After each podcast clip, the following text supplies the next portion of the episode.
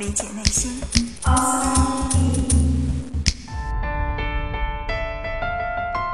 欢迎来到 Outside In，我是冰峰。今天我们要说一个有点暴力的话题——攻击行为 （aggression）。首先给大家做一个选择题吧，你认为下列哪些行为属于攻击行为？A. 一场拳击比赛；B. 一巴掌拍死一只蚊子；C. 士兵向敌人开枪；D. 吵架之后甩门而去。以上这些是不是攻击行为呢？也许你会觉得他们好像都不是，但似乎又都是。在心理学上，我们把攻击行为定义为一种故意伤害其他个体的身体行为或者语言行为。如果以这个定义为标准，以上四项从某种意义上来讲，的确都可以算是攻击行为。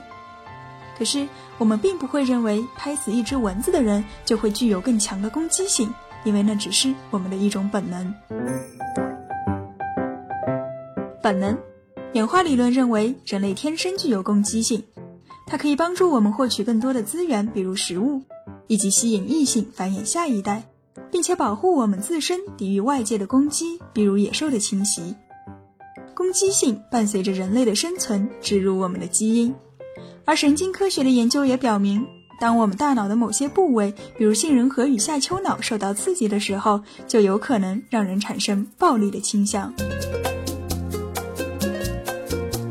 神经心理学家曾经在动物身上做过这样的实验：当他们切除了小鼠大脑皮层和下丘脑之间的连接，小鼠就会变得张牙舞爪，好像在搏斗一样。如果用一个电极去刺激下丘脑的外侧区，小鼠就会立即对身边的同伴表现出攻击行为；而当电极刺激下丘脑背侧区，小鼠则会出现逃避的行为。与此同时，前额叶的损伤也会让人更容易冲动。前额叶位于我们大脑的前端，差不多额头的位置。它是大脑的决策中枢，可以抑制我们对于恐惧、暴力、逃避等行为的本能反应，而做出一个更理性的判断。如果前额叶的功能被抑制，我们就有可能表现出更多的冲动暴力。除此之外，当我们大脑中血清素的水平较低，而睾丸激素的水平过高的时候，我们也会变得好斗。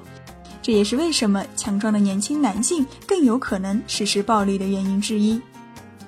而当我们在完成了一次攻击行为之后，我们的大脑也会因为释放了多巴胺而产生一种快感。这种快感类似于我们吃了一顿美食，让大脑误以为那是一种很好的体验。然而，快感只是暂时的，很快我们就会为自己的冲动付出代价。也许在我们的大脑里的确有一个暴力中枢，然而我们拥有暴力的基因，我们具有暴力的能力，不代表我们就应该在任何情况下使用暴力。事实上，我们也并不是时刻准备着去攻击别人的。那么，是什么引发了我们的攻击行为呢？在社会心理学中，有一个挫折攻击假设。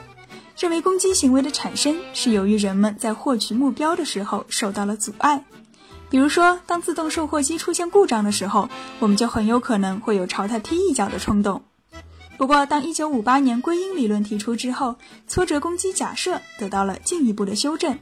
也许挫折引发的只是愤怒，至于最终是否会导致攻击行为的发生，还在于我们如何解释挫折的原因。还是拿自动售货机出现故障为例子，如果我们把它归结为今天真倒霉，事事不顺，那么很可能就会冲他踢上一脚，或者在接下去的一天中忍不住朝别人发火。但如果我们只是单纯的把它看作设备故障，尽管会有些生气或者感慨一下工作人员维护不周，却不太会直接的引发攻击行为或者攻击行为的转移。如果想要具体了解归因理论，可以回听我们之前的节目。为什么有些人不喜欢被开玩笑？事实上，影响攻击行为的因素有很多。一些令人不舒服的体验，比如疼痛、炎热、过度拥挤、被批评指责等等，都可能会唤起我们的攻击本能。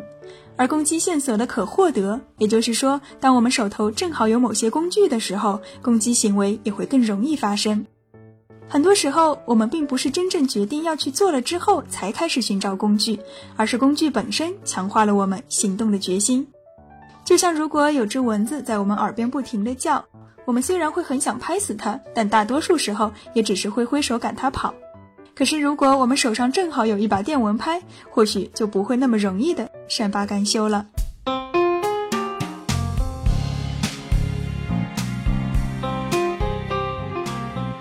攻击行为的产生是一个综合的结果，它有生物演化的本能驱动，有我们大脑自我保护的控制反馈，有个体对于情境的认知与解释，也和每个人从小的生长环境有关。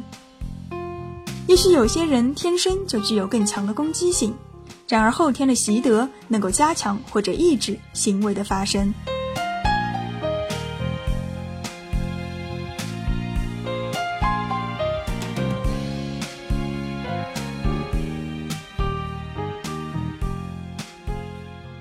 探索大脑，理解内心，Outside In。